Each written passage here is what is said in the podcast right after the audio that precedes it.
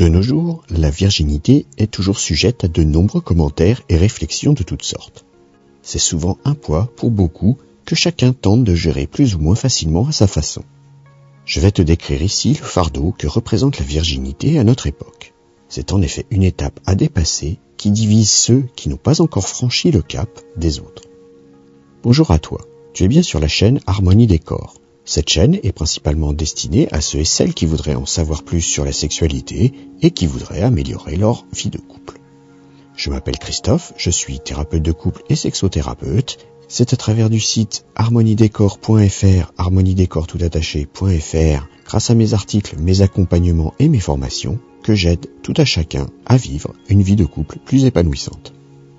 Il me semble important de considérer les contraintes que la société fait peser sur chacun de nous à propos de la virginité. La sacralisation de celle-ci, principalement chez la femme, provient de la peur de l'homme de ne pas être certain de sa descendance.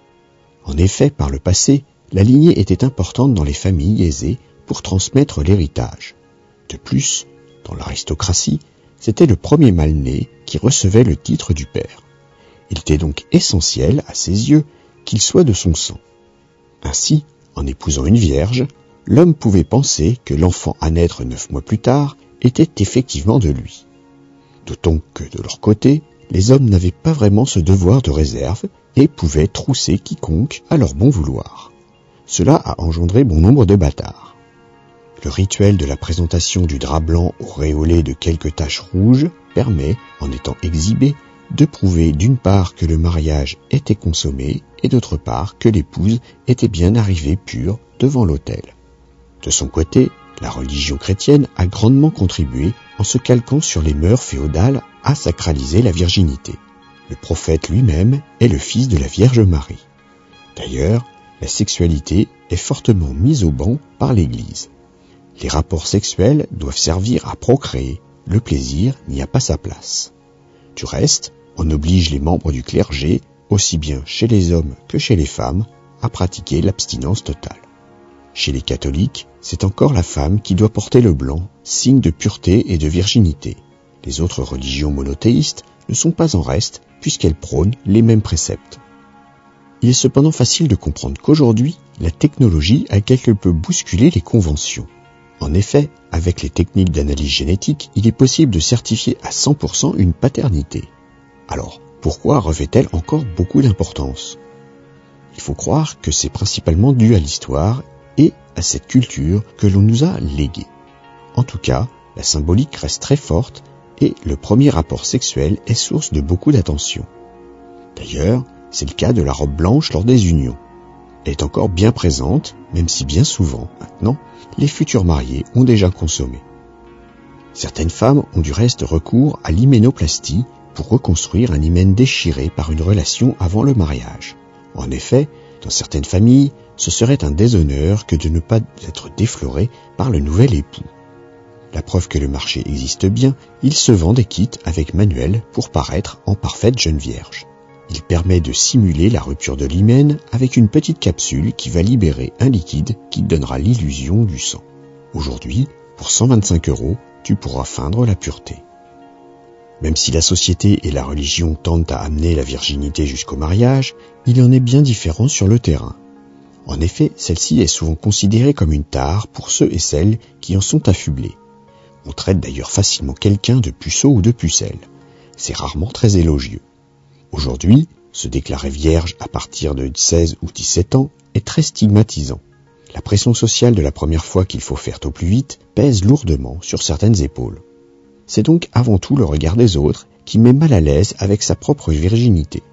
D'ailleurs, beaucoup mentent en prétendant déjà être passés à l'acte. Cela peut te faire penser que tu es le ou la seule à n'avoir pas eu de rapport sexuel. Cela peut être aussi par conviction, mais c'est plus souvent par manque d'occasion ou par timidité que tu n'auras pas été jusque-là. Aussi, petit à petit, le risque est alors de développer une forme de sentiment de honte et de perdre toute confiance en toi du fait de la pression que l'on te fait supporter. De ce fait, les personnes qui n'ont pas encore connu de relations sexuelles restent plus facilement en retrait et sur la défensive. Pourtant, même si certaines doivent en passer par là, toutes et tous doivent un jour affronter leur première fois.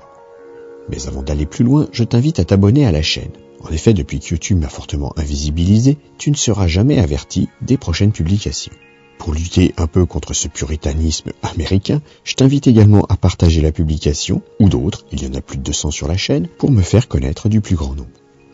Et pour finir, si la vidéo te plaît, ajoute un petit like, c'est toujours plaisant. Reprenons. Il y a souvent plusieurs attitudes que l'on retrouve devant la virginité. D'un côté, il y a ceux ou celles qui veulent la préserver pour la bonne personne.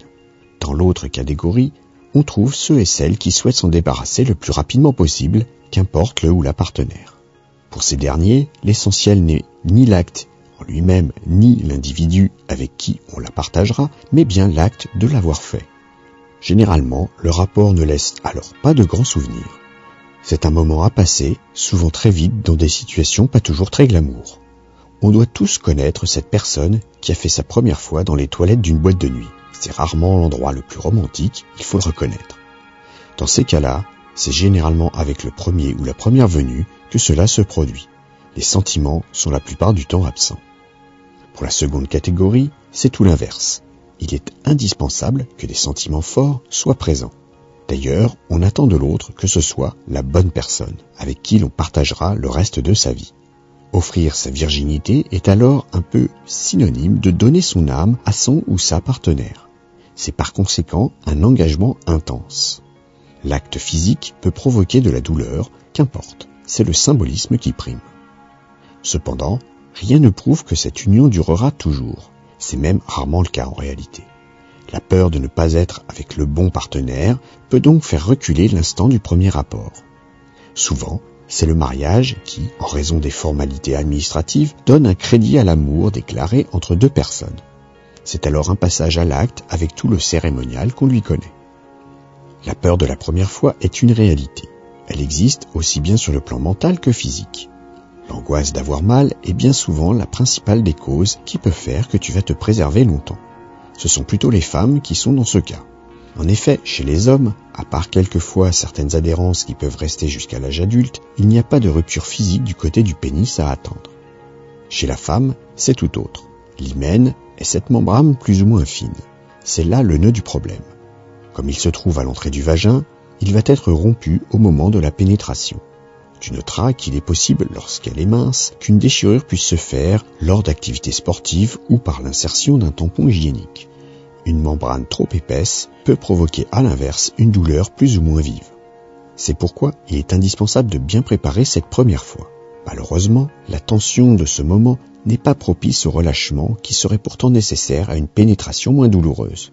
Il est donc important qu'il y ait un échange entre partenaires, de la douceur, de la délicatesse et surtout de savoir prendre son temps et d'y aller lentement. Le risque, si la pénétration est trop violente, serait de crisper le périnée. Cela va rendre alors la pénétration encore plus difficile et la souffrance d'autant plus grande et ainsi de suite. C'est une des causes de vaginisme que rencontrent certaines femmes. Pour rappel, je te recommande de revoir cette vidéo à ce sujet. Le lien est ici en haut à droite et dans la description. Je propose également une thérapie sous forme de forfait pour venir à bout de ce mal qui ne permet pas de t'épanouir.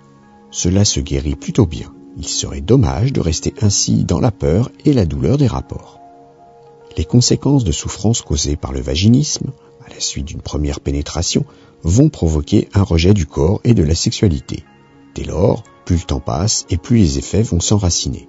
C'est pourquoi il est préférable de se faire aider dès que possible. Mais il faut tout de même se rassurer.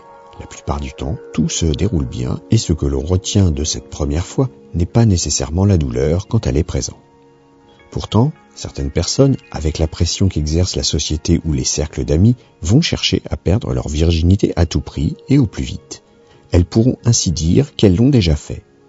Certains hommes iront voir une professionnelle, prostituée ou escorte, pour se débarrasser de ce fardeau. Par conséquent, cette première fois très aseptisée leur permettra de dire que pour eux, c'est maintenant fait. De leur côté, certaines femmes vont utiliser des jouets sexuels ou des objets de toutes sortes, le manche de la brosse à cheveux est un grand classique. Oui, tu ne regarderas plus la brosse à cheveux de la chambre de ta petite amie ou de ta fille de la même façon à présent. En forçant ainsi le passage, elles vont elles-mêmes libérer ce verrou et pouvoir ensuite prétendre l'avoir déjà fait également. En réalité, le plus important est d'être en accord avec soi-même. Perdre sa virginité à tout prix peut également parfois amener des regrets. Cela arrive lorsque tu vas rencontrer une personne qui va vraiment compter dans ta vie. Vous auriez aimé tous les deux avoir eu l'envie de partager ce moment ensemble. Il existe aussi de rares cas où la peur de la défloration est telle que la personne s'interdit toutes relations intimes. Ce sont bien sûr des réactions extrêmes que l'on ne rencontre pas très fréquemment. Toutefois, cela arrive.